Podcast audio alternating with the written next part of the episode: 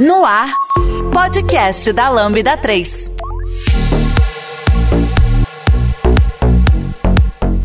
Bem-vindos e bem-vindas a todas as pessoas aqui presentes no, no evento. Eu sou Vitor Hugo Germano, eu sou CEO da Lambda 3, uma empresa Activity adquirida focada em produtos digitais e inteligência artificial. E a gente está hoje aqui presente para falar sobre modernização tecnológica, um tema tão genérico quanto importante. Então a ideia aqui é que a gente consiga aprofundar um pouco esse, esse contexto né, e discutir de maneira bastante direta o que, que isso significa para as organizações, para as organizações atuais. A gente trouxe para conversar hoje aqui no Activity Labs é, três pessoas especialistas em, em assuntos é, muito importantes dentro do contexto do tipo de entrega que a gente realiza dentro do ecossistema Activity. Então tem o Giovanni Bassi, que é CSA da Lambda 3, é a principal liderança técnica da Lambda 3 hoje, uma das principais lideranças técnicas do Brasil. A gente tem o Moisés, que é o Head de Digital Architectures aqui na Activity. A gente tem o Daniel Caleiro, que é o Senior Manager de Digital, uma, uma das pessoas que está é, diretamente com os nossos clientes hoje discutindo sobre estratégias de tecnologia. E aqui a gente gente vai. É, a ideia é que seja um papo aberto, então se você está online assistindo a gente, seja muito bem-vindo, seja muito bem-vinda. Fique à vontade para fazer perguntas, a gente vai tentar responder todas elas. Não, não, não precisa esperar até o final dessa nossa conversa para você poder fazer pergunta, questionar.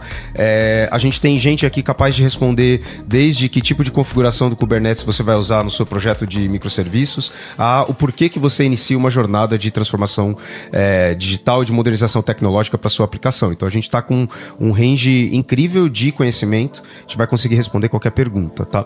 É, eu vou começar fazendo uma pergunta para cada um de vocês, é, pedir ali dois, três minutinhos para vocês responderem e aí a gente inicia uma conversa mais aberta, beleza? É, Giovanni, bom, estamos no mercado de tecnologia há 20 anos praticamente aí.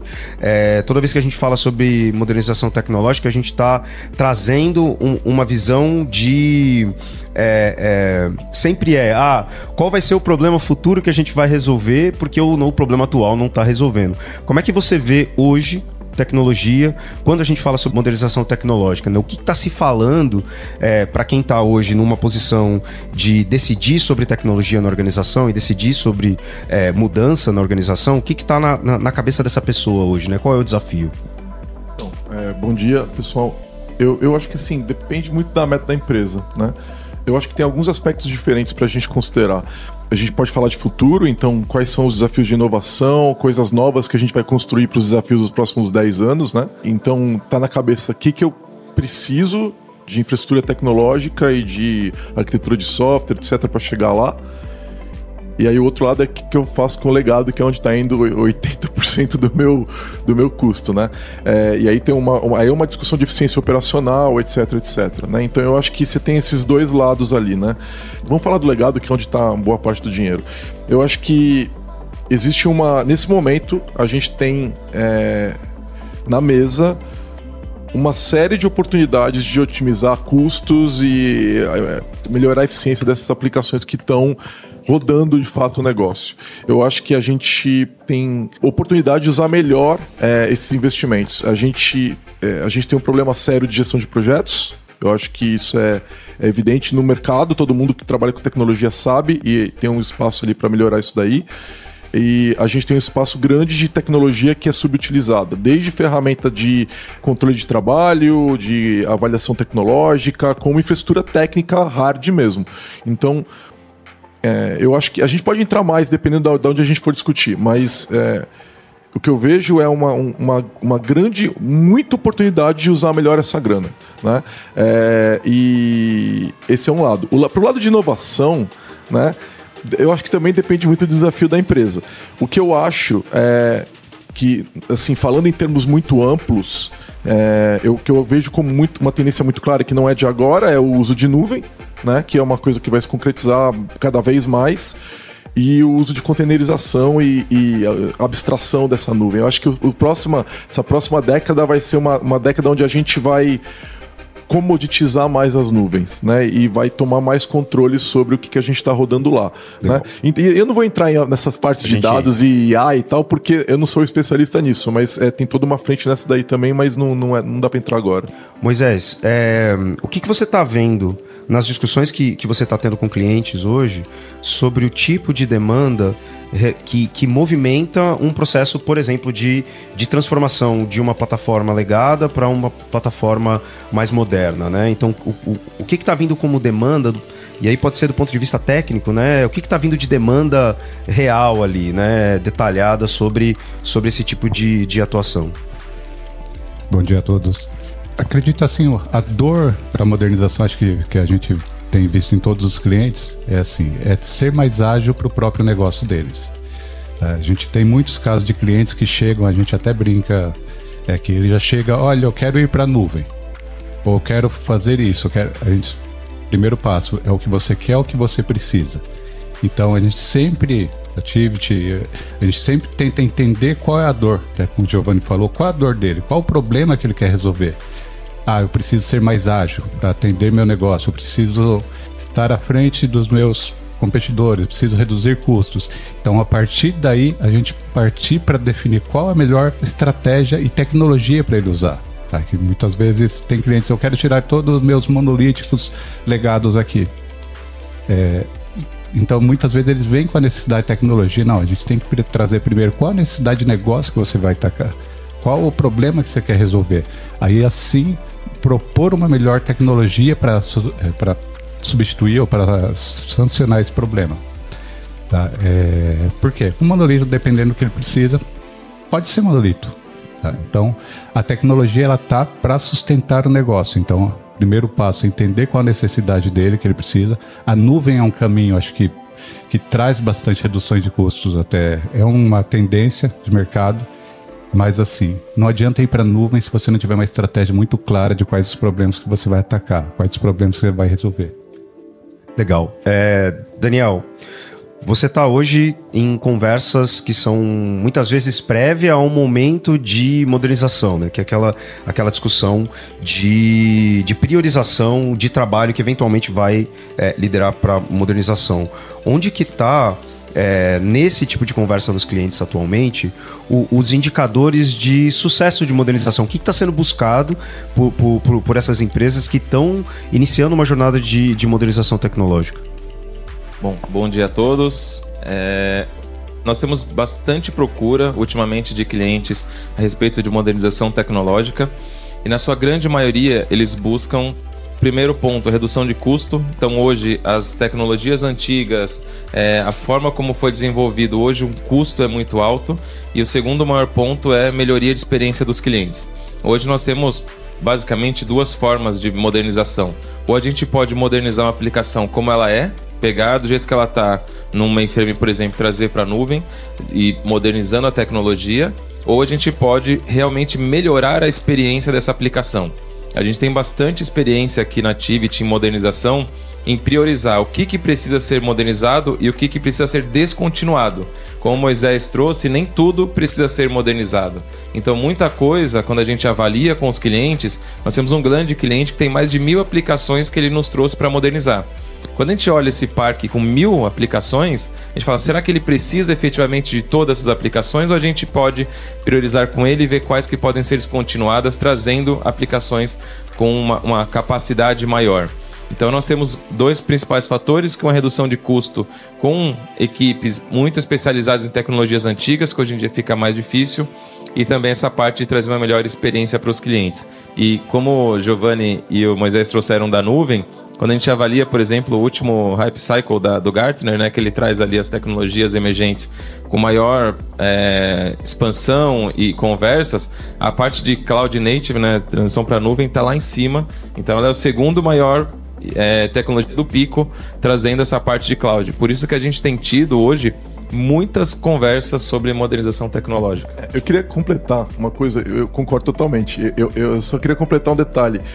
Aquelas aplicações antigas, legadas, que estão funcionando e que você não está mexendo, dá para modernizar também onde elas estão rodando e deixar mais eficiente aquilo lá. Então, empacota esse negócio e numa coisa mais moderna, uma gestão mais fácil, deixa ele lá quietinho, que você não precisa mexer naquilo. Às vezes ele está funcionando. Talvez não é aquela experiência do usuário tão moderna, tão bonita, mas atende, né?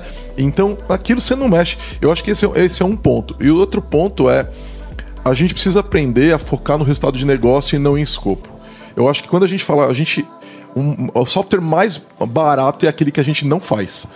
então, cortar o que a gente não precisa e, e focar no. Na, é, é, é trabalhar mais como a gente escolhe o que a gente vai construir, porque isso é custo futuro. E eu acho que esse é uma, essa é uma área que a gente está discutindo já tem uns 15 anos e é pouquíssimo explorado ainda hoje em dia. Quando a gente. Tô puxando o gancho disso, e aí, o microfone aberto para vocês contribuírem. É quando eu fui avaliar quem são as pessoas que estão, de maneira geral, inscritas dentro do, do evento e, e um pouco das pessoas que se inscreveram né, para esse encontro presencial, a gente está falando de um perfil de profissional que veio aqui, que está interessado em discutir modernização tecnológica, que está num, num papel, não é necessariamente um papel executivo, né? É um papel muito mais conectado com o tático da organização. E, e, eu acredito que, que isso tem muito a ver com o fato de que modernização tecnológica vai tocar a organização do ponto de vista tático muito mais cedo. É, o, e, e, aí a minha, minha, minha pergunta aberta para vocês aqui é que, que desafio que hoje para esse perfil específico, que desafio que está sendo o principal que vocês estão encontrando? Então a gente, a gente aqui, de maneira geral, trabalha muito com empresas de todos os tamanhos, desde as 50 maiores empresas do Brasil a o, todo o mid-market é, é, brasileiro. E são necessidades diferentes. O que, que, o que vocês estão vendo que uma pessoa que hoje está liderando um time de algumas dezenas de desenvolvedores está buscando, alguém que está priorizando o trabalho de uma equipe de TI, fazendo o que está vindo como demanda técnica nesse sentido, né? Na, na maioria dos casos, assim, são dois pontos que está muito comum, acho que são duas dores, vamos dizer assim, muito comuns em quase todos os clientes.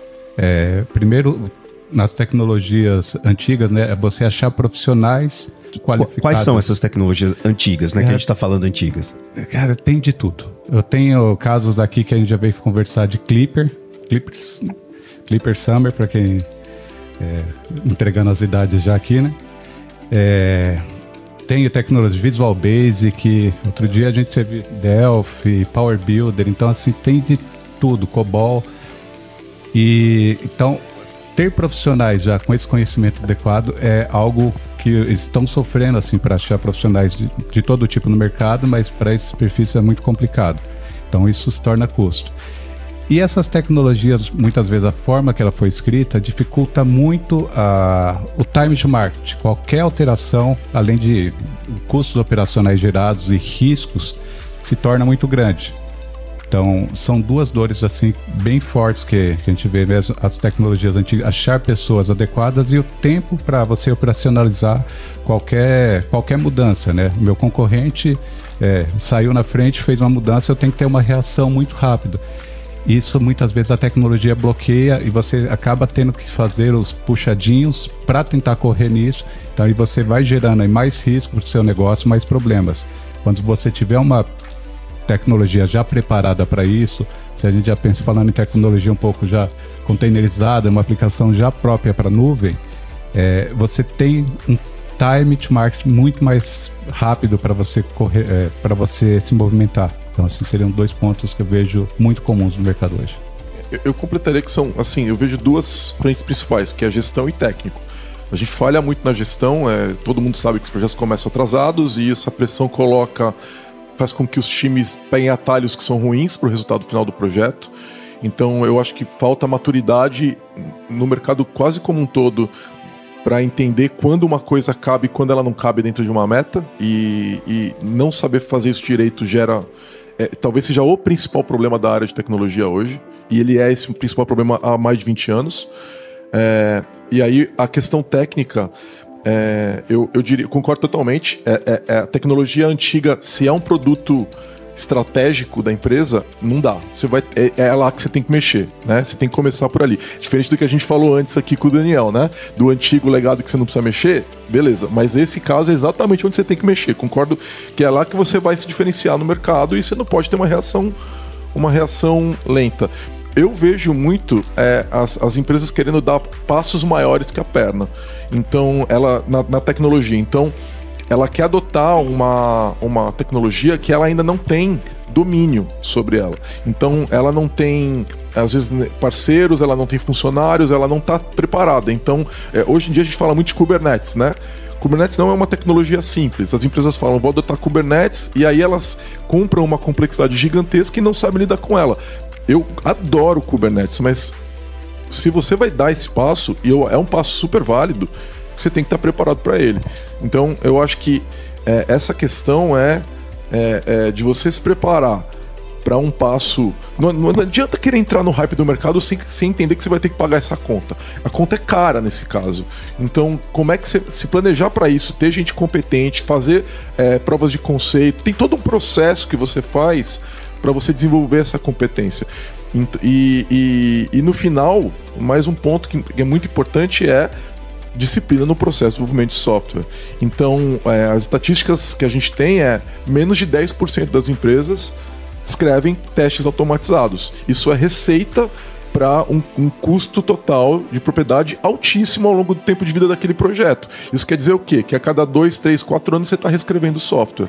Isso é falta de competência técnica na escrita do software, falta de conhecimento de como se dá o processo de escrita de software. Então, se você juntar cada um desses problemas, como é que você vai ter reação rápida? Num, você está lá com Kubernetes, tecnologias de ponta tal, mas te falta todo, é, é, esses detalhes, você não vai ter a reação rápida que você quer. Você vai acabar construindo um legado em, e daqui a um ano você tem um legado com Kubernetes e um monte de dívida técnica, né? Então esse é um dos principais desafios.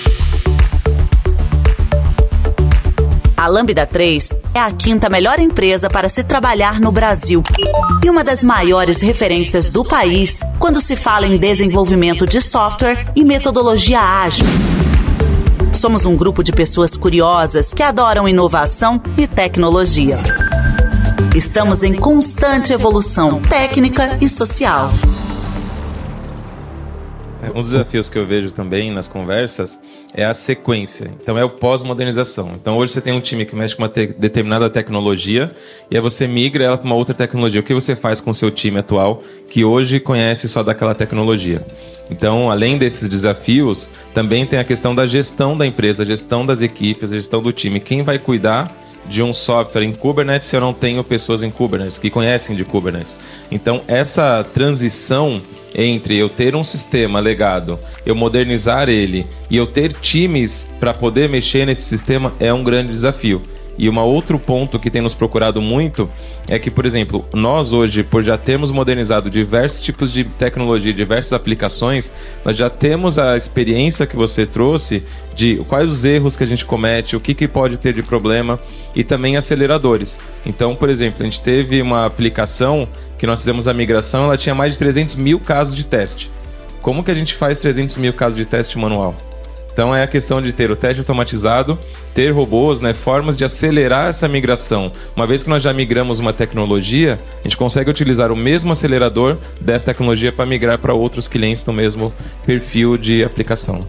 Uma, um questionamento aprofundando esse, esse case, acho que tem a gente contribui aqui numa parte interessante. Eu conheço uma parte desse case, então vou fazer uma pergunta talvez um pouco mais direta, que é quando a gente está é, dependente de uma plataforma, então vamos supor que eu tenho uma plataforma é, .NET é, é, bastante antiga. Eventualmente, o fornecedor da plataforma para de fornecer suporte para a plataforma e aí a gente está numa situação em que não necessariamente você precisa, mas você tem que modernizar a sua plataforma. É, que tipo de estratégias, né, que, que, que para essa plataforma em específico, por exemplo, Microsoft, porque você vai ter, né, VB perdendo perdendo é, suporte, você vai ter ferramentas mais antigas perdendo suporte. Como que você como, como que você migra, né? Como que você moderniza uma aplicação nesse tipo de situação, que é uma situação que pelo menos eu conectando com, com clientes, vários clientes estão no mesmo ponto. Eu tenho um monte de coisa legada que não precisa ser mainframe, não precisa ser Clipper, né? Pode ser ferramenta de 10, 10 10 anos, 15 anos que foi feita, que eu perdi o suporte, aí eu passo a ter um risco operacional. Que estratégia que a gente usa para isso? Um dos pontos, acho que o mais importante na, na questão de modernização é exatamente assim, a, a adotar as estratégias é, de como você vai buscar aquilo aí. Você tem que pensar, o meu legado ele vai co coexistir durante um tempo. Seria muito fácil eu criar um sistema. Assim, se você criar um sistema novo, você não tem gente usando nada, é muito fácil entre aspas. Seria muito mais simples. Quando a gente fala de modernização, normalmente, como o Dani falou, isso já está em uso, já tenho clientes, já tenho que pensar como que eu vou operacionalizar isso, como que eu vou sustentar isso posteriormente. Então, todos esses fatores você tem que colocar em pauta é, e sempre pensando qual a necessidade do cliente, o que, que ele está buscando, por que, que eu preciso modernizar aquilo. Então, como o Giovanni já falou, um pedaço, eu preciso pegar todo o parque, vamos pensar até esse exemplo que o Dani falou do, desse sistema é, que foi modernizado. Eu precisava modernizar 100% do sistema? Não. Eu precisava modernizar principalmente a parte que estava no mainframe, que era a que causava mais dor e custos, tá? reduzir a complexidade que tudo em volta ali. Então, parte desses itens só foram feitos, até usado uma estratégia de, de rehost para alguns, foi li, literalmente levado para a nuvem, que era uma aplicação simples, então ela poderia ser levada. E outra parte precisava ser totalmente reescrita porque é, ela tinha uma necessidade de ser elástica. Ela tinha períodos do dia que era é, passava parte do dia idle e o resto do dia precisava de muita potência. Então era um pedaço que era totalmente é, propício para a nuvem, fazia todo sentido usar a elasticidade da nuvem. Então você tem que levar em consideração as necessidades e depois que eu levar isso, como que eu vou adequar os times para sustentar ou mesmo para operacionalizar isso. Então, é, até a gente fala muitas vezes para o cliente, ah, façam até uma parte de, de user experience, você pode melhorar a experiência daquela aplicação se fizer sentido. É, você precisa transformar até, a gente pensando no, no front-end mesmo do usuário totalmente, do que era. Às vezes não, às vezes você até manter mais próximo de que como era, até a gente brincando até tela preta, você trazendo para um algo similar, você vai reduzir até seus custos operacionais de ter que retrenar quantas pessoas você tem. E como que eu vou testar tudo isso? Lembrando, se for uma aplicação aí de 10, 20 anos, eu tenho milhares de possibilidades de testes a ser feito.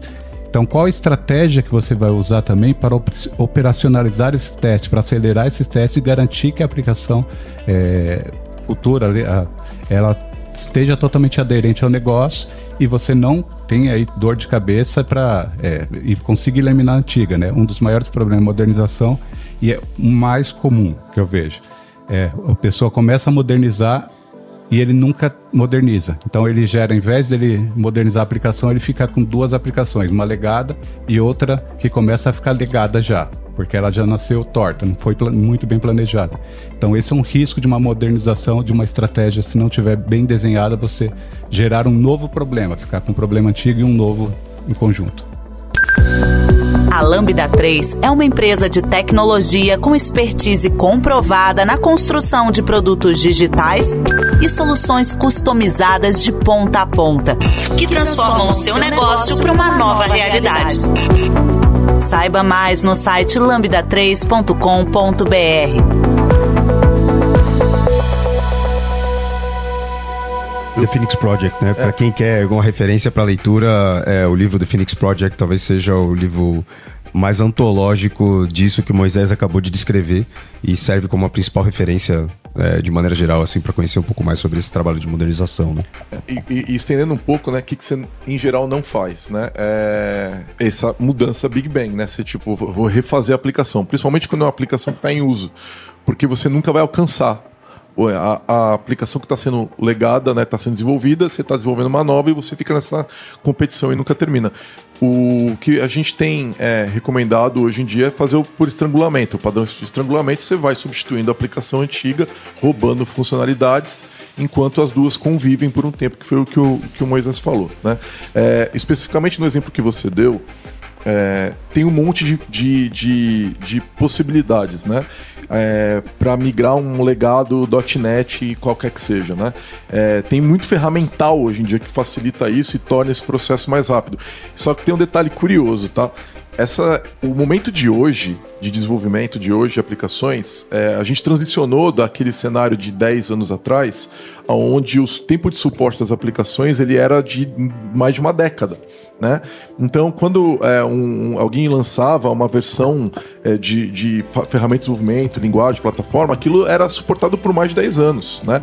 É, o .NET 3.5 tem suporte até 2028 e ele foi lançado é, é, em 2008, 8, 5, 8, por aí, é 5, né? Então é mais de 20 anos de suporte. A gente tá hoje não é mais assim. Né? Hoje a gente tem. Essas plataformas são suportadas por três anos em geral. Né? Então, se você desenvolveu uma, uma aplicação com .NET moderno há três anos atrás, ela já não tem mais suporte. Isso quer dizer o seguinte: é, como as versões novas são feitas em cima das antigas, quando uma, uma, uma brecha de segurança é encontrada no código moderno, essa brecha está presente possivelmente em todas as versões antigas. Isso quer dizer que se você tem aquela aplicação rodando antiga, ela está com brecha e ela não vai ser corrigida. Então é um risco não só para o legado de 10 anos atrás, mas para o legado de 5 anos atrás. Então, por outro lado, a modernização, a, a, não, é nem, não vou nem usar o termo modernização, a atualização dessa aplicação é muito mais fácil. Né? Então você consegue fazer de forma muito mais fácil. Mas quando você pega uma aplicação feita com uma tecnologia que não se usa mais, etc., você tem ferramentas. A gente pegou o caso de uma aplicação feita em VB6 e a gente conseguiu modernizá-la para VB.NET. É, assim, não, não, não seria a mesma coisa que reescrever. Foi uma conversão, mas funcionou. Entendeu? Então a gente conseguiu trazer aquela pessoa de uma, de uma aquela empresa que estava numa, numa situação antiga, numa, numa, numa linguagem não mais suportada, com riscos de segurança, para um cenário onde ela está suportada, ela não tem mais esses riscos. Então é, a gente já pegou aplicação feita em ASP.NET MVC, usando. Tem ferramental da Microsoft agora que permite fazer essa modernização e ir trabalhando o padrão de estrangulamento, por exemplo. Né? É, então tem possibilidades, sabe? Tem, tem uma informação interessante desse case, é que a demanda desse cliente foi porque os programadores estavam se aposentando. Exato. E ele não, não conseguia encontrar pessoas que, que quisessem trabalhar na plataforma porque eles já estavam é, parando de trabalhar, né? literalmente parando de trabalhar para manter a plataforma. É, aproveitar, Daniel, e, e, e a, a, apontar direto para você nesse sentido, é, onde que está o, o desafio atual para justificar né, um projeto de migração, por exemplo, de legado. Por, por que, que eu estou perguntando isso? Porque a gente, a gente vê um monte de justificativas quando eu tenho um sistema que não que com, com, uma plataforma tecnológica que ou não tem suporte ou ela é muito atrasada e defasada. Mas muitas vezes dentro do contexto organizacional eu não tenho espaço, budget, time, competência e pessoas e processo para fazer. Onde você está vendo a justificativa que as empresas estão buscando, né, para poder buscar, por exemplo, ou um parceiro tecnológico, montar um time para fazer esse tipo de esse tipo de migração, né, do ponto de vista de negócio, talvez. É, na, nas, nas últimas conversas que a gente tem tido com bastante empresa, as justificativas elas vêm muito que a modernização ela não é só para TI. A TI, no geral, nas empresas, ela é vista como um custo. Então, quando você tem a TI como uma área de custo, isso vira um problema quando você fala assim: eu preciso modernizar uma aplicação porque ela vai ficar mais fácil, porque a arquitetura é melhor. Como que você vai justificar que uma arquitetura é melhor para um board que ele vai falar de dinheiro?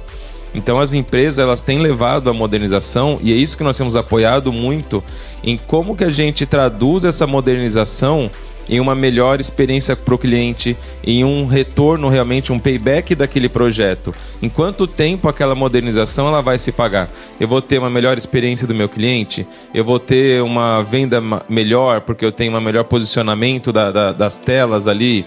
Eu vou ter uma performance melhor, uma velocidade de utilização melhor? Isso vai me trazer mais clientes para a base? Então, e quanto tempo isso vai pagar? Então, nós temos feito muitas conversas de auxílio para os clientes na definição e na defesa do budget. Então, a gente tem trazido vários cálculos né, que a gente faz em a gente reduz o tempo de modernização, por exemplo, com um time especializado. A gente consegue treinar as pessoas da empresa na nova tecnologia. A gente consegue fazer um handover uma forma em que a empresa consiga ser a proprietária, né? Então, assim, o código é da empresa, toda a propriedade intelectual é da empresa, cliente nossa. E essas conversas têm sido pautadas muito nessa parte. Como que a gente traduz uma modernização, que ela é basicamente TI, para trazer isso para uma visão de melhoria para o meu cliente e não simplesmente uma melhoria da, da, da performance. Tem casos que são mais fáceis. Por exemplo, a gente modernizou uma aplicação é, de transações financeiras, uma grande uma aplicação de transações financeiras, em que nós aumentamos a performance da aplicação em 1.800% é muita coisa quando você tem uma aplicação e você melhora a performance dela em 1800%. E também a gente conseguiu reduzir o custo dessa aplicação em 60%. Então, quando a gente fez os cálculos, eles paravam em pé. A empresa falou: vale a pena investir porque em pouco tempo, em X tempo, eu vou ter um retorno financeiro dessa aplicação. Nessa aplicação foi inclusive curioso porque nós migramos ela por completo, nós não estrangulamos, né? não fizemos aos poucos, a gente fez a aplicação nova, reescrita, a gente colocou ela em produção, nós não tivemos nenhum incidente crítico, nenhum problema.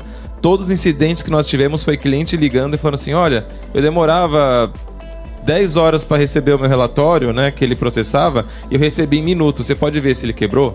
Teve algum problema?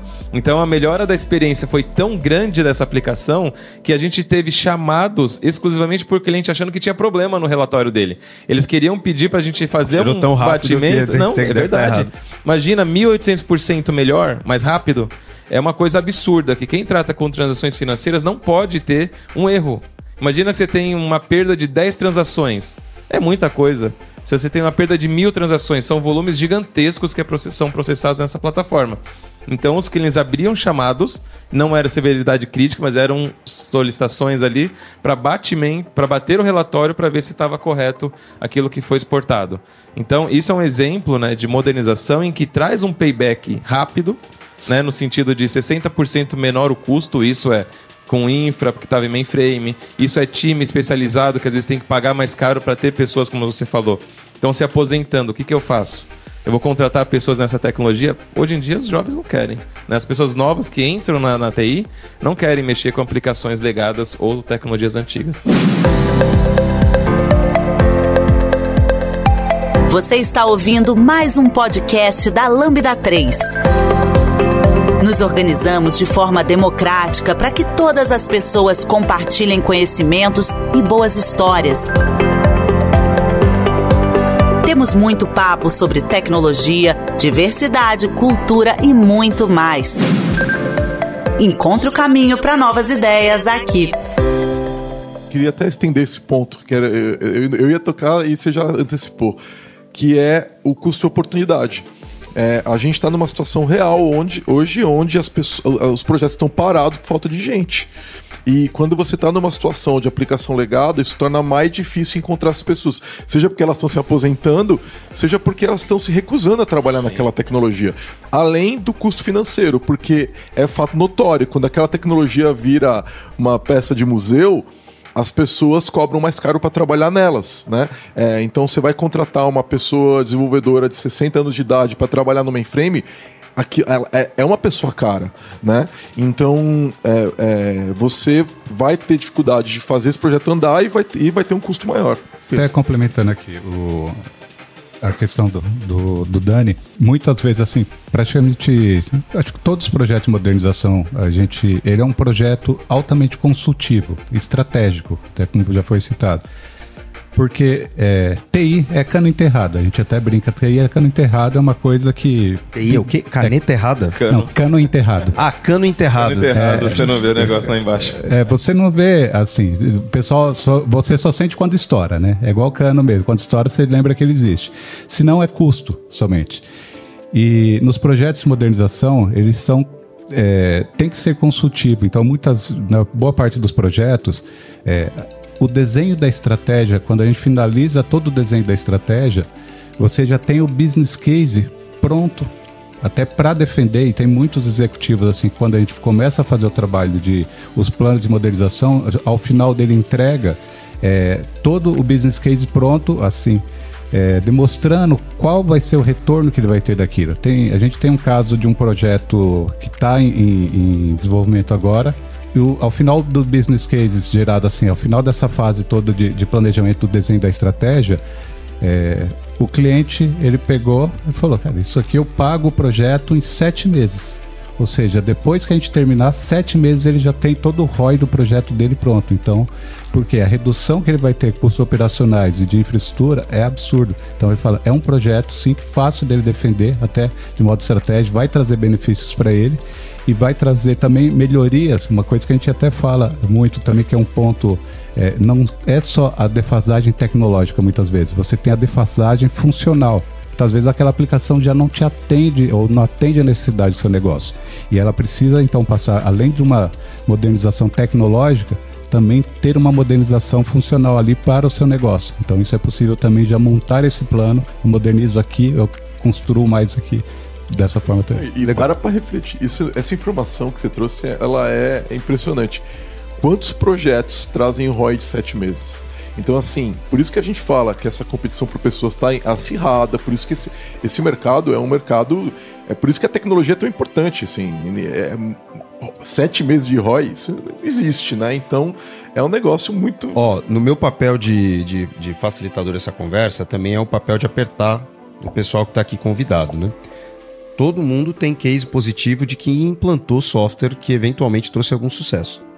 É, mas como que a gente garante que esse software que hoje não é legado, né, que hoje não tem um, um total custo de propriedade maior, que hoje não tem dificuldade de contratar pessoas para trabalhar, é, se mantenha assim no decorrer do tempo. Porque, a, a, pessoalmente, eu, eu, já vivi todos os raios possíveis que tinha na tecnologia, desde a é, ferramentas case lá nos anos 90, a, a, virada de engenharia ágil, o trabalho de, de, de projetos de escopo fechado, o trabalho de projetos ágeis, o, o e todos os hypes possíveis, né? A virada de microserviços, agora o abandono de microserviços para os é, macroserviços. Como que a gente impede que a, a, aplicação em que, eu, que uma empresa né, vai investir para modernizar se mantenha moderna? O que, que tem de prática aí por trás disso que a gente consegue garantir que eventualmente daqui dois, três anos, quando todo mundo saiu, né? Porque também é uma característica da, da tecnologia, né? As pessoas saem. Daqui dois, três anos, a, quem fica consegue manter algo que perdure por bastante tempo como um sistema moderno. O segredo de tudo é, é você basear isso. É, você tem que, primeiro, você tem que ancorar na cultura da empresa de estar com aquelas aplicações sempre atualizadas. Sem, e, e aí aquilo volta naquilo que a gente falou mais cedo também da questão da disciplina e, da, e do profissionalismo no tratamento dos projetos, né? se você sempre está atrasado, você não tem tempo para estar em dia, né?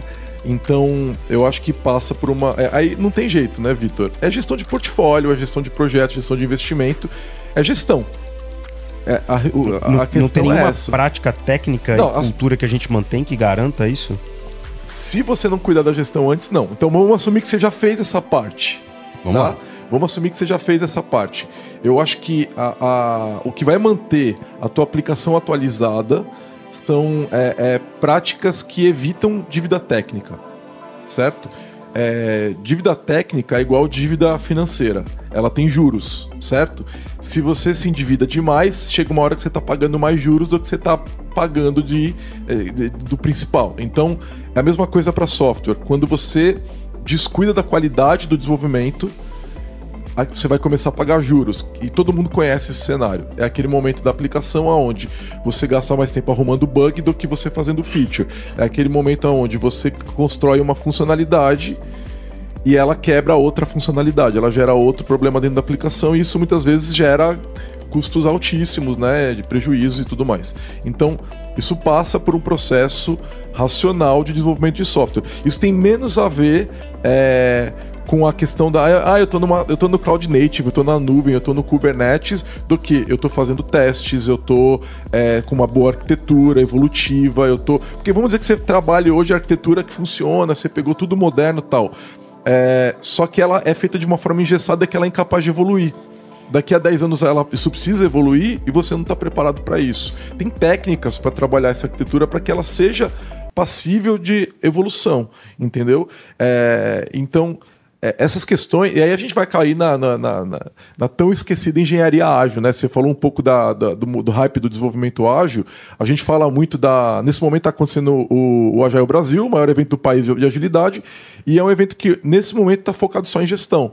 É, a gente tá, abandonou um pouco as ideias da engenharia ágil, que passa por diversas práticas. Então, assim, como que você se prepara para daqui a 10 anos essa aplicação que você está fazendo hoje não ser legado? A, a, a grande resposta é a engenharia ágil. A, é, complementando até que o Giovanni está passando, é, um dos pontos, qualquer empresa que falar, eu vou modernizar e pensar e, e, a cultura da empresa. Se ele não fizer uma transformação na cultura mesmo disso, a gente até, é, para sustentar essa empresa, as técnicas para usar, é, é um, ele pode ter problema em breve. É, muitas vezes a gente fala, ah, eu já vi aplicações que a gente já foi convidado para avaliar, por exemplo, em VB que estavam tão bem escritas, não, não mexe. Porque assim, você não tem tanta evolução nela e exatamente ela tá tão bem escrita, ela tá tão sadia, tá atendendo o negócio, não precisa mexer. Então, e as tecnologias, mesmo construindo agora, elas vão evoluir em breve, a gente deve ter mudanças, vem outras, outras tecnologias.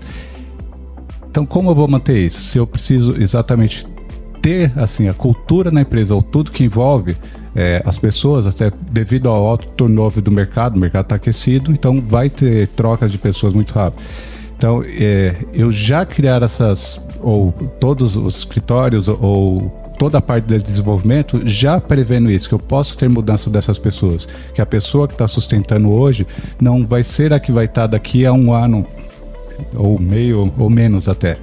Tá? Então eu já é, a partir do momento modernizei e eu já começar a criar essa cultura é, de como vou manter isso, como vou ter até meus padrões tudo definidos para quando chegar uma pessoa nova consiga dar continuidade naquilo e não tenha recomeçar tudo novamente. É muito comum nas empresas, você moderniza aquilo, troca o time inteiro, tudo que foi feito Aí entra alguém começa a fazer, aí começa a fazer o puxadinho, de novo, porque ele não tem o conhecimento ou porque ele, isso não está claro para ele. Então, a cultura ou o que envolve a aplicação, a tecnologia, ela tem que ser planejada também. Tem que quebrar aquele modelo de silos antigo que as empresas trabalham, muitas trabalham, e se não for quebrado, daqui a algum tempo você vai ter os mesmos problemas que você tinha, só que com uma aplicação nova.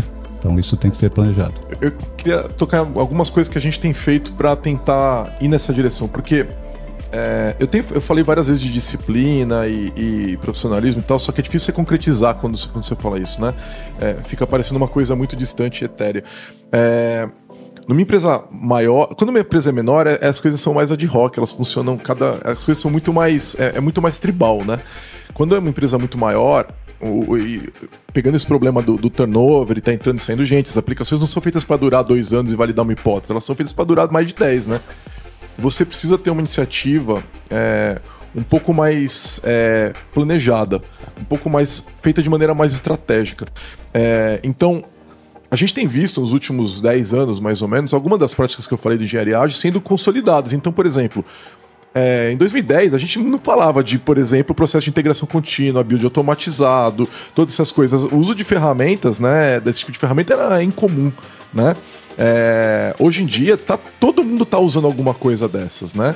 É, alguma ferramenta de gestão de projeto, alguma ferramenta que faz o vídeo automatizado. O GitHub está aí agora é, bombando com, e popularizando muito essa, essas coisas e tudo mais. Então, você começa a ver um uma, uma aproximação de maturidade. Só que se cada time faz de um jeito diferente, é, você tem uma dificuldade até internamente de mover as pessoas dentro desses times. Então o que, que a gente começa a ver, né? A gente é, viu há alguns anos atrás o, o, surgimento do DevOps, ele, ele surgiu com uma, uma, baita ideia e ela foi imediatamente distorcida. A ideia de DevOps é aproximar o pessoal de infraestrutura do pessoal de desenvolvimento, e aí as empresas criaram times de DevOps, criando um, um broker. Né, que é exatamente o oposto do que a proposta de DevOps coloca. Então, só que isso tá começa, mais uma vez começa a ser corrigido. Você começa a ver as empresas voltando para as origens do DevOps, integrando esses times. E você começa a ver surgimento de times de plataforma. As empresas grandes estão começando a fazer investimentos em padronização, né? Em criar ferramentas, frameworks, arquiteturas, etc, para criar uma estrutura mais sob controle. Né? Como é que a gente fazia isso em 2005, 20 anos atrás, 20 e tantos anos atrás? A gente criava uma arquitetura e todo mundo tinha que copiar, porque era um ambiente mais simples, certo? Era, era muito diferente o, o, o modelo de 20 anos atrás. Não dá para criar uma arquitetura a mais hoje. Você tá, você tem uma, uma, demanda de mobile, você tem uma demanda de alta escala, você tem uma demanda. Varia muito o tipo de aplicação que a gente faz, a consumerização da TI mudou tudo também. Beleza. Então você tem que ter vários modelos de arquitetura. Então você tem que propor um cardápio. Então você tem ferramentas que estão te ajudando a propor esse cardápio, ferramentas que estão ajudando a controlar plataformas sobre plataformas. A nuvem é uma plataforma, as plataformas de DevOps são outra plataforma, as plataformas de desenvolvimento são outras plataformas. Então você vai unificando isso daí, criando receitas para que os seus times possam absorver isso daí. Então imagina só, você tem um time de front-end, você fala, não, eu vou padronizar React. Só que cada time faz React diferente. E você não pode trocar essas pessoas sem elas ficarem dois meses um no outro time para poder pegar velocidade. Não dá para fazer isso. Entendeu? Então a gente tá vendo um esforço interessante. A gente pegou o projeto, a gente começou a trabalhar isso é, é, fazer ferramenta de desenvolvimento é, na Lambda 3 em 2015, 16 para poder substituir legado. Foi exatamente isso na época. É, acho que vale falar um pouco. Esse foi o primeiro case mundial de .NET Core. É, é, esse foi o primeiro, talvez time... tenha sido um dos primeiros. É porque a gente tá, tá online, né? E de repente o pessoal online vai falar que não foi. Sempre vai achar algum No Brasil, eu acho inicial. que foi o primeiro. No, no... É. É, a gente e pegou no alfa. num contexto de times descentralizados, né? Construir plataforma para times descentralizados poderem construir os mesmos sistemas. Quer, quer, quer, quer é, falar um pouco? Esse foi, esse foi antes dessa ideia toda, já, já antes até da ideia do DevOps, eu acho que era 2000, final de 2015. É, o que a gente fez foi começar a criar a ferramental para a empresa tinha que substituir um legado é, na verdade ela tinha que substituir vários legados, vários legados. E ela falou assim: eu quero começar a substituir só que eu não quero que cada time faça. É, é, eu, eu, não sei exatamente quem vão ser as pessoas trabalhando nisso. Eu tenho uma variação de pessoas, entrada e saída de gente. Eu preciso de um pouco mais de controle. A gente começou a trabalhar ferramentas de desenvolvimento, que é SDKs, é, um monte de, outra, de coisinhas que ficavam em torno do .NET. Né? Na época tinha acabado de anunciar o, o, o que viria a ser .NET Core e a gente falou assim, olha, isso aqui é o futuro. Né? Eles eram uma empresa que trabalhava com ferramentas Microsoft, eles tinham .NET, eu falei, olha, isso aqui é o futuro, se você fizer em .NET você vai ter que fazer de novo daqui a três anos, né? E aí a gente pegou o negócio no Alpha e começou a trabalhar isso daí. É, uma, é, um, é um foi um projeto de anos construir essas ferramentas, que inclusive é, é, é, é continua depois disso.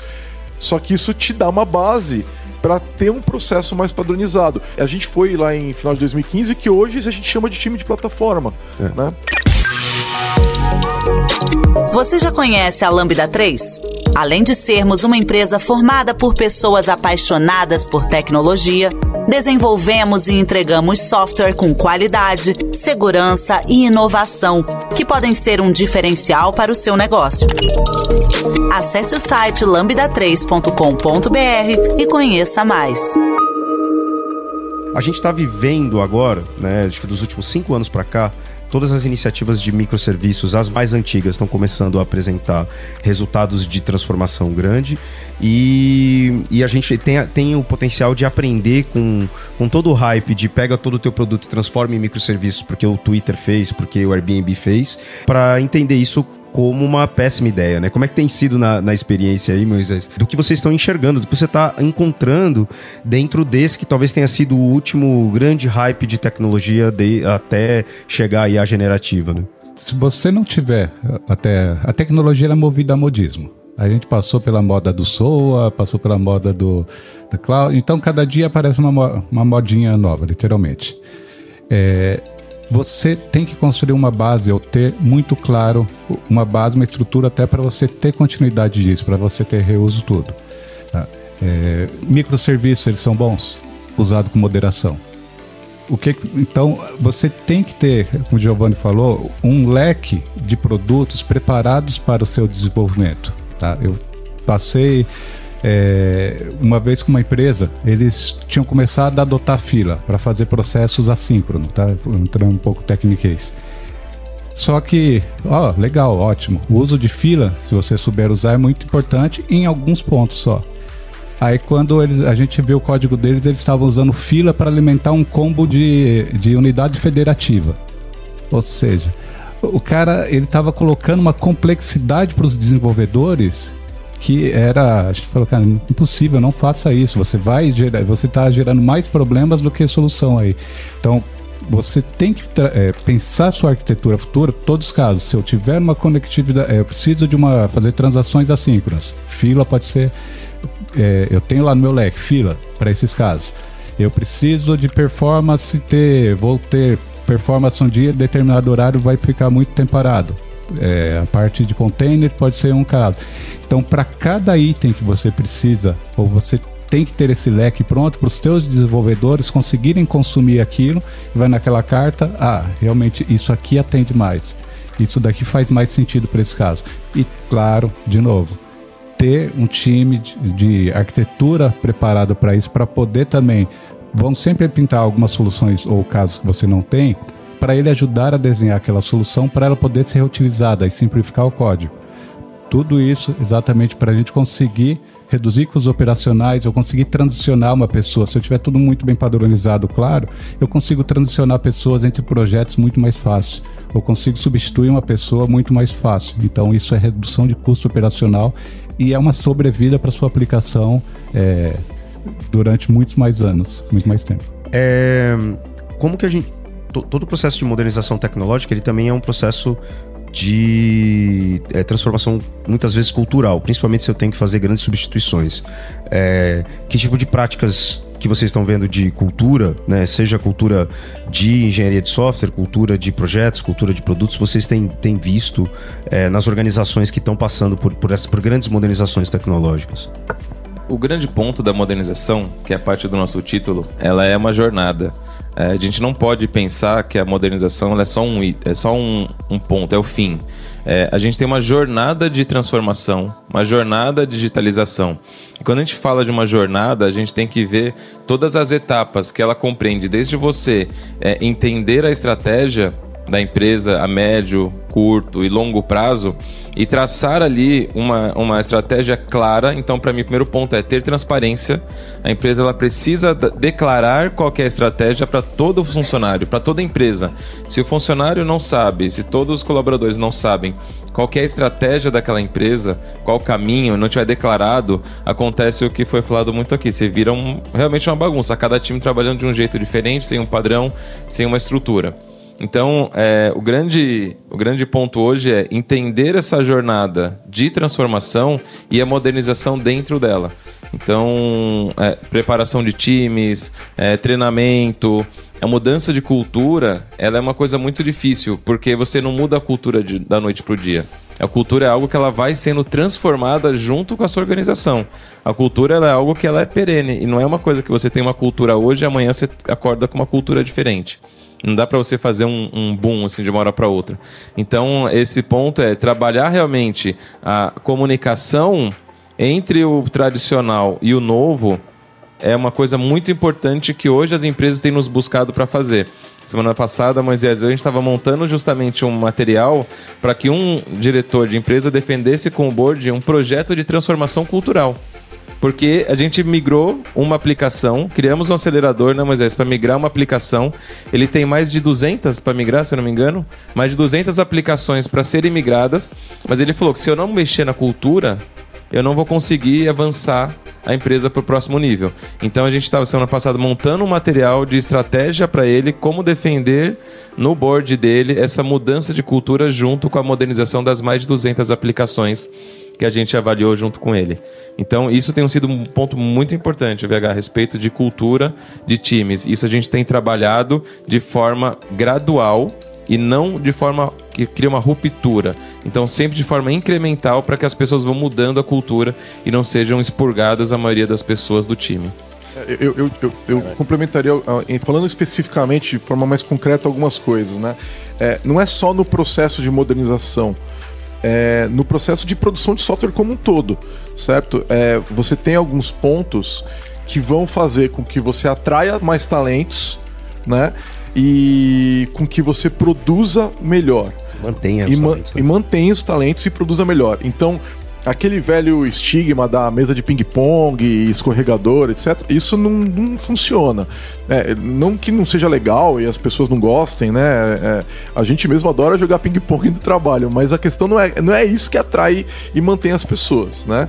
É, o, a questão é, o processo de construção de software precisa de uma certa autonomia é, como existe uma relação trabalhista das pessoas com, aquela, com aquele funcionário ou, ou uma relação contratual com um fornecedor, existe uma, uma relação de forças, uma relação política de forças.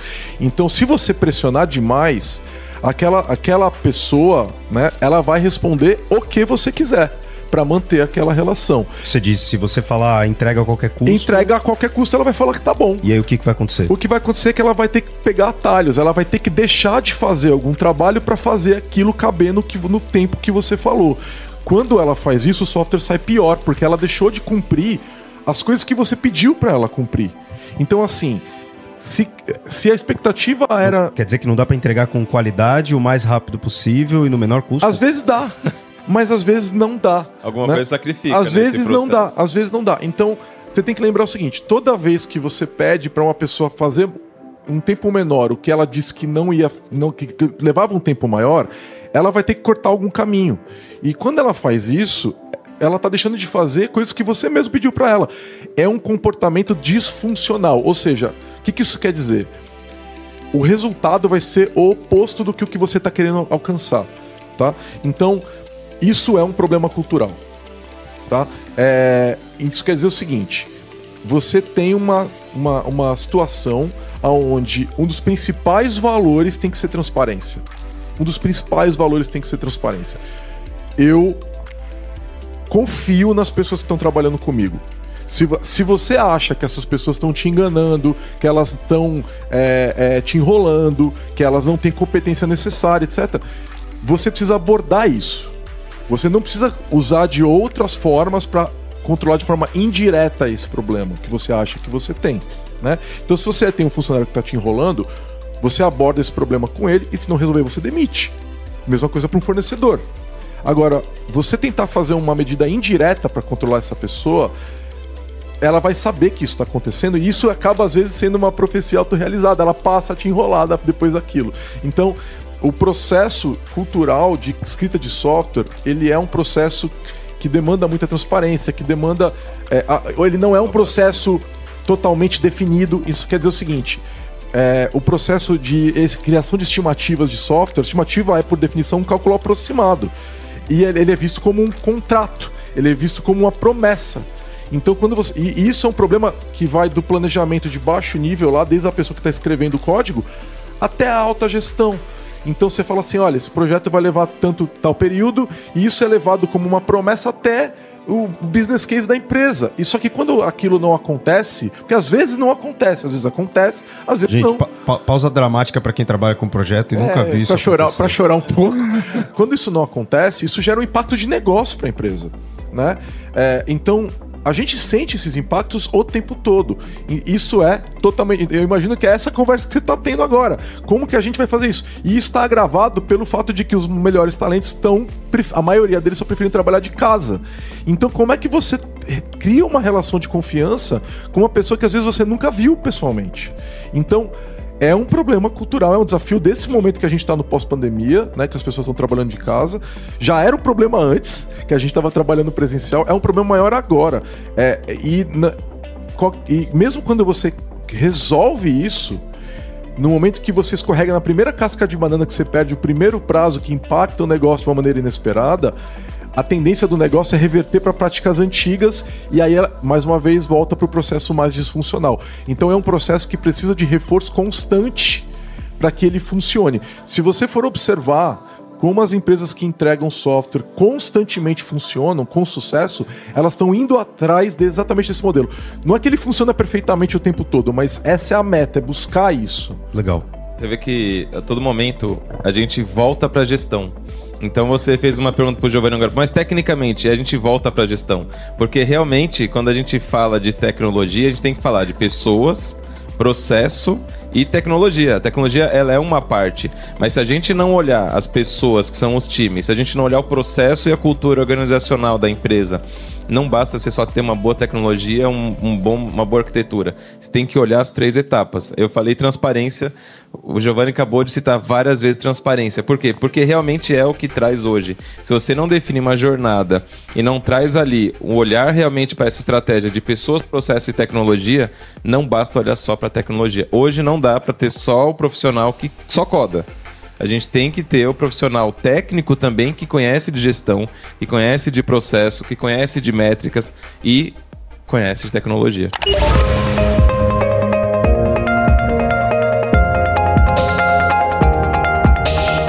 Trabalhe na Lambda 3 de qualquer lugar do Brasil. Estamos com várias oportunidades abertas para atuação remota full-time. Acesse vagas.lambda3.com.br, conheça nossas vagas e vem ser Lambda. Legal. É, nesse último momento aqui, a gente não estamos próximo de finalizar, mas eu queria trazer essa conversa para tendências, né? É, eu vou fazer a pergunta fatídica se a inteligência artificial vai substituir todas as modernizações. A gente estava falando antes aqui um pouco com o, o Ayrton Lopes, que é a liderança de inteligência artificial, da gente fazer uma IA generativa que cospe a nova arquitetura de uma aplicação legada, né? E vai dar super certo. Mas é o, o, o que vocês estão vendo aqui, né, hoje, de tendência para esse trabalho de tecnologia, de construção de produtos, de execução de, de aplicações em produção que estão conectadas com, com o hype, né? Então, inteligência artificial efetivamente é uma ferramenta que tem mais sido falado e a gente está vendo o Visual Studio Code integrando com o Copilot, você está vendo é, ferramentas que, de maneira geral, ajudam a construir é, é, testes, ajudam a gerar e avaliar código. O que mais vocês estão vendo de, de, de tendência do ponto de vista de tecnologia que vai impactar dentro do, do, do, do dos times dos times de vocês e dentro das empresas para quem a gente está tá atuando hoje? Só respondendo já do começo, né? É, a, o grande, a grande questão. É, não se sabe nem se é possível substituir o trabalho de esse trabalho criativo, desenvolvimento de software, etc., por uma inteligência, inteligência artificial. A gente não sabe, tá? É, qualquer pessoa que falar que não vai acontecer, ela tá, ela tá chutando, está acreditando num chute, tá? É, dado, mas isso pode ser que seja possível, né? minha visão é, se for possível, a gente está a décadas de distância de ter uma substituição completa desse trabalho. Décadas, tá? Mas isso não quer dizer que essas ferramentas não vão ajudar. Elas ajudam, é, já estão ajudando. Então, é, varia, né, de pessoa a pessoa, para empresa para empresa. Já conversei com muita gente sobre isso é, pessoas mais júnior, pessoas sênior, pessoas que estão há 20 anos programando é, e trabalhando com arquitetura e tal. E as respostas variam muito, desde a pessoa que fala, pô, me ajuda muito, ou a pessoa que fala, ah, ajuda um pouco, às vezes erra muito, não sei o que tal. Mas a gente também tem que lembrar que a gente está na infância desse negócio, né? As IAs gerativas, elas estão engatinhando. Sim, sim, mas é, é meu, meu, minha questão está muito mais em o que mais, né? Será que a tendência para essa próxima, para os próximos cinco anos de desenvolvimento de software vai ser é, é plataforma? Será que portais dev são o caminho que a gente está vendo acontecer? Será que a gente está num momento em que tudo vai virar backstage para gerenciar os ambientes de, de é, ambientes de tecnologia? O que está vindo de tendência nesse momento que, que vocês estão vendo dentro dessas discussões Eu acho que gerais? Isso, isso que você falou é uma então, tendência clara. Essa questão do, do backstage, ferramentas desse tipo para ajudar a controlar e plataformizar o desenvolvimento é uma, é uma tendência evidente, tá? E eu, eu acho que, é, voltando para IA, o uso de IA como assistente de, de, código, de processo de codificação é uma coisa que vai consolidar. É, é, meio que inevitável, vai virar um custo a mais, mas é um custo que se paga muito barato, assim, sabe? Então, é, esses dois pontos eu acho que são pontos importantes que a gente vai ter. E é, eu, minha visão, eu, eu falei isso anos atrás, né? tudo que puder rodar containerizado vai rodar containerizado. É, uma, é pouca empresa ainda está containerizando. A gente pega as métricas aí, as respostas das empresas de mercado e tal, é um número muito baixo ainda. Eu acho que essa é uma tendência que já tem muito tempo, que ainda está muito, é, tá muito no começo e a gente vai ver consolidar nos próximos anos. Eu acho, acredito mesmo, vai ter uma tendência de crescimento mesmo de plataforma, exatamente para simplificar o processo de desenvolvimento e cada vez padronizá-lo mais. Não que vai tirar todo o, o conhecimento das pessoas, mas ele vai ajudar a padronizar. Eu acho que é uma tendência até para você exatamente trazer aquilo que a gente falou, trazer padrões, conseguir reutilizar código e operacionalizar as coisas mais é, de forma mais simples. É, o IA, eu acho que é uma tendência. Assim, a gente está engatinhando, ele vai trazer muitos benefícios. É, e uma das coisas que muita gente fala, ah, vai substituir, você dá IA para um júnior, ele vai virar um pleno. Não, assim, a IA ela vai ser, acho que um, um assistente, vai facilitar muitas coisas na mão daquele, é, principalmente do, dos perfis com mais conhecimento, que vai saber o que pedir para IA. Porque uma das coisas até, hoje em dia, o pessoal, ah, vão no chat GPT e pergunta. Se você não souber o que perguntar para ele, ele vai te responder de uma forma totalmente é, inadequada, muitas vezes. Então, se a pessoa que for utilizar, seja para desenvolvimento, para outros, ele souber é, usar melhor esse assistente, me ajude, usando o Copilot, me ajude a construir um código com essas caras, ele vai trazer um código muito mais próximo do que foi pedido. E se você der isso na mão de uma pessoa que não tem esse conhecimento adequado e ele vai pedir alguma coisa, a IA vai falar: tá bom, o que você pediu foi isso. Então, tem uma tendência, acho que vai melhorar, mas assim, não, ao meu ver, não é um produto que vai ser, é, vai trazer benefício ou qualquer uma pessoa que é júnior, um estagiário, vai virar um, um arquiteto do dia para noite. Não. O arquiteto ele vai conseguir utilizar muito bem essas IA para trazer benefícios. Para os demais, você vai ter que adequar até o uso dela para ele trazer benefício para cada um desses públicos também. Então, mas é uma, eu acho que é uma tendência. Tem, tem uma pergunta do YouTube e aí eu vou fazer para vocês, de um conhecido nosso, Luciano Bezerra. É, todas as empresas têm problemas relacionados à cultura, inovação e custos. É, entretanto, a gente segue debatendo novamente, novamente, novamente sobre essas mesmas coisas. Onde é que está o ponto de inflexão disso? Né? Onde é que está... Um, um, quando que isso muda, né? Quando que esse disco vira, né? Quando que a gente para de, de, de se preocupar exatamente com isso, né? Eu acho que a gente nunca vai parar de se preocupar com isso. É, um ponto importante é que a cultura é feita pelos colaboradores e não pela empresa. Não adianta chegar o CEO e achar que ele vai mudar a cultura e que a cultura é a forma como ele pensa. A cultura é muito orgânica hoje nas empresas. Então eu acho que essa discussão ela nunca vai parar. Eu acho que conforme as empresas forem tendo uma maior maturidade no seu processo, na sua gestão e em novas tecnologias, isso vai melhorando e reduz a quantidade de volume né, de, de, de energia gasta nesse tema que foi perguntado. Então, em, sendo bem prático e pragmático, na minha opinião, não acaba essa discussão nunca. A cultura ela sempre vai ser um ponto muito importante. Com IAs né, generativas, é, elas vão ajudar muito em melhoria de performance, em que as pessoas tenham uma melhor informação, desde que ela seja bem utilizada, desde que ela tenha uma boa base de conhecimento e não seja apenas é, uma base da internet que pega qualquer tipo de informação. Então, acho que esse ponto, é, respondendo bem prático, eu acho que acabar não acaba, não tem um ponto aí que você fala assim, mas você chega num equilíbrio melhor. Eu, eu tenho um ponto, eu acho que as, não é, concordo que não, como um mercado não acaba, concordo. Agora, como uma empresa supera isso? Né? Individualmente, uma empresa consegue superar isso. Eu acho que enquanto é, mercado, como indústria, a gente dificilmente vai superar isso. E é, uma grande raiz desse problema é o foco no trimestre. Desenvolvimento de software é uma, é uma atividade de longo prazo.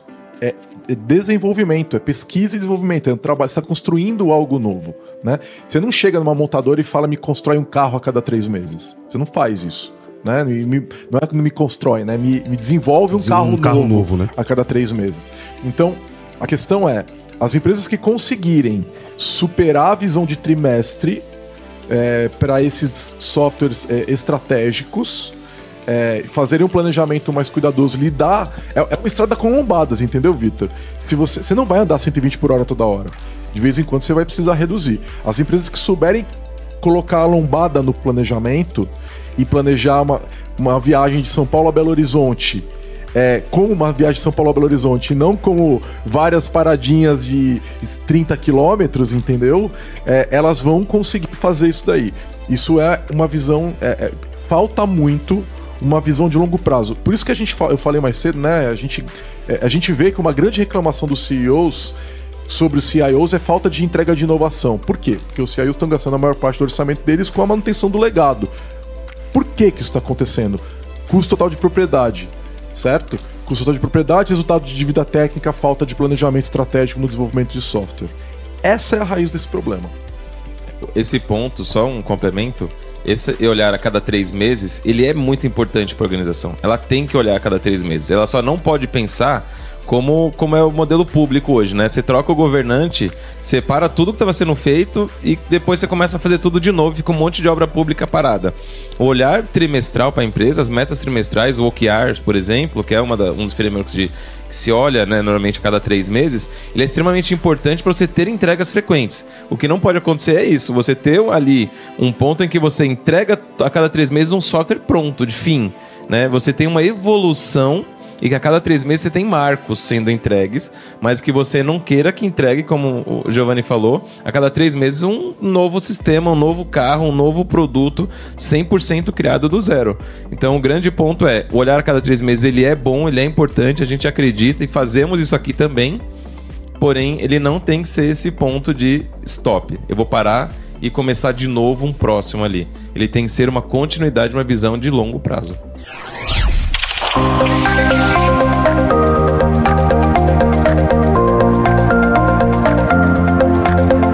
Esse podcast é produzido pela Lambda 3, uma empresa de tecnologia inovadora que pode te ajudar em seus maiores desafios. Especializada em desenvolvimento de software, a Lambda 3 tem experiência na entrega de projetos de maneira ampla e contínua, através de metodologias ágeis que fazem a diferença para o seu negócio. Conheça nossas soluções entrando no site lambda3.com.br.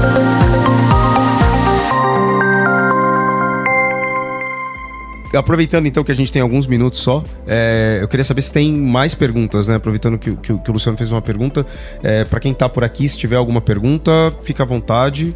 Senão eu faço um, um, um mini encerramento. Beleza. O Fábio Vamos. sempre pergunta, não perguntou, Fábio? Poxa vida. Oi, tudo bom? Alexandre, prazer, excelente. Obrigado aí pelo, pelo conhecimento que vocês passaram.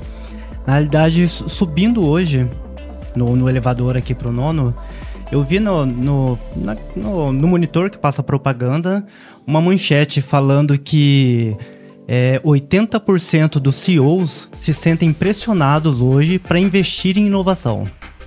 Eu acho que era um pouco disso que vocês estavam falando. Aí eu queria que vocês falarem, falassem a opinião de vocês sobre esse tema, né? Que 80% deles se sentem pressionados. Não é nem que eles pretendem, mas se sentem pressionados a isso. É, eu vou começar, é, sendo bem breve, acho que a pressão ela parte do mercado. Então, se você não é uma empresa inovadora, as pessoas tendem a comprar menos de você. Se você não é uma empresa que inova, que se preocupa hoje com ESG, que é as práticas de sustentabilidade, o mercado ele tende a comprar menos de você. Se você não inova, você contrata menos pessoas. Então, a inovação e você ser uma empresa que inova, ela realmente traz uma, um, uma carga pesada para os CEOs, para os CIOs, de falar, realmente preciso inovar. Só que eles estão tão preocupados, como o Giovanni falou, em gastar o dinheiro com o momento atual e manter o sistema, em pagar essa dívida técnica, que é mais difícil inovar. Mas é só pensar que a inovação não é criar uma nova roda é você mexer em um processo que muitas vezes já existe e você inovar dentro dele, você inovar dentro de um produto. Não necessariamente a inovação ela é um produto novo, ela é uma melhoria, ela é algo que você é, altera o seu produto já existente. Então, acho que inovação, sim, eles sentem impressionados. É muita conversa que a gente tem tido, mas muita mesmo. Acho que em torno de 80% das conversas que a gente tem, todas se fala de inovação. Eu fiz nos últimos dois meses, sei lá, umas cinco palestras, todas se fala de inovação. Termina as palestras, as pessoas me procuram e falam: Ah, mas como que eu posso inovar nisso aqui? Como eu posso inovar naquilo ali? Então a palavra inovação, ela vem tão no hype quanto inteligência artificial, como vinha métodos ágeis, como vinha transformação digital e tudo mais. É, eu só queria complementar o seguinte: é, você consegue ter evoluções sem mudar muita coisa certo? Então, o CEO que está mantendo a cultura, mantendo o processo, ele consegue trazer uma consultoria, consegue trazer gente tal e fazer evoluções. Talvez a gente possa ou não possa chamar de isso de inovação, depende da, da evolução que estiver acontecendo. Revolução só acontece se você pensar diferente. Sim. Então, ou você muda a sua forma de pensar, traz uma nova visão para as coisas, ou nenhuma grande inovação vai acontecer, tá?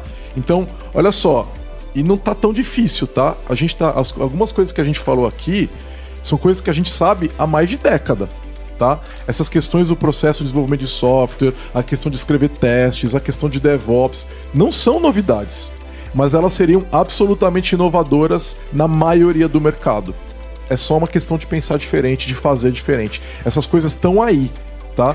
É só fazer elas com profissionalismo, com disciplina que isso vai trazer inovação, isso vai mudar como uma empresa funciona, tá? Muito disso está escrito, tem artigo, tem receita pronta para trilhar, sabe? Então, nem tudo é tão escondido assim, sabe? Tem muita coisa que está muito disponível, a gente só tem que olhar para elas. É, esse ponto é importante, só para fechar, é, de ter uma empresa, uma consultoria, uma empresa que te apoia nisso, e hoje nós na Activity somos essa empresa que apoia os nossos clientes em saber qual inovação ele consegue ter em um quick win um ganho rápido.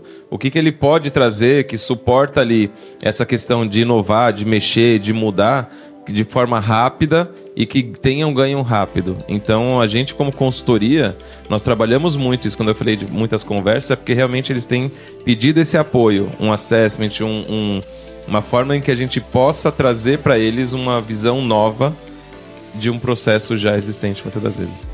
Legal. Quero agradecer o Giovanni, Moisés e o Daniel aqui. É muito bacana o papo. Para mim é um pouco difícil ser mediador, porque ficar eu queria quieto, responder né? e ficar quieto sem falar. eu pensei nisso. Mas estou muito feliz de participar desse papo. Para quem assistiu essa conversa online, muito obrigado. Ela vai ficar disponível no YouTube. É, aproveito, já que esse tema de inovação, o tema de, desse contexto cultural, é, podcast da Lambda 3 tem mais de 300 episódios falando sobre muitos desses temas, então vale a pena conhecer. E, e é, justamente que o Giovanni está fazendo propaganda ali, vale a pena usar ele como sendo uma ferramenta também de ampliar a visão sobre o que dá para ser feito diferente quando a gente fala sobre desenvolvimento de software, quando a gente fala sobre é, gestão de TI, quando a gente fala sobre modernização tecnológica. É, mais uma vez, muito obrigado e é isso. Valeu. Você ouviu mais um episódio do podcast da Lambda 3. Indique para os seus amigos esse podcast. Temos também um feed só com assuntos de tecnologia e outro que mistura assuntos diversos. Toda sexta-feira, sempre com o pessoal animado da Lambda 3.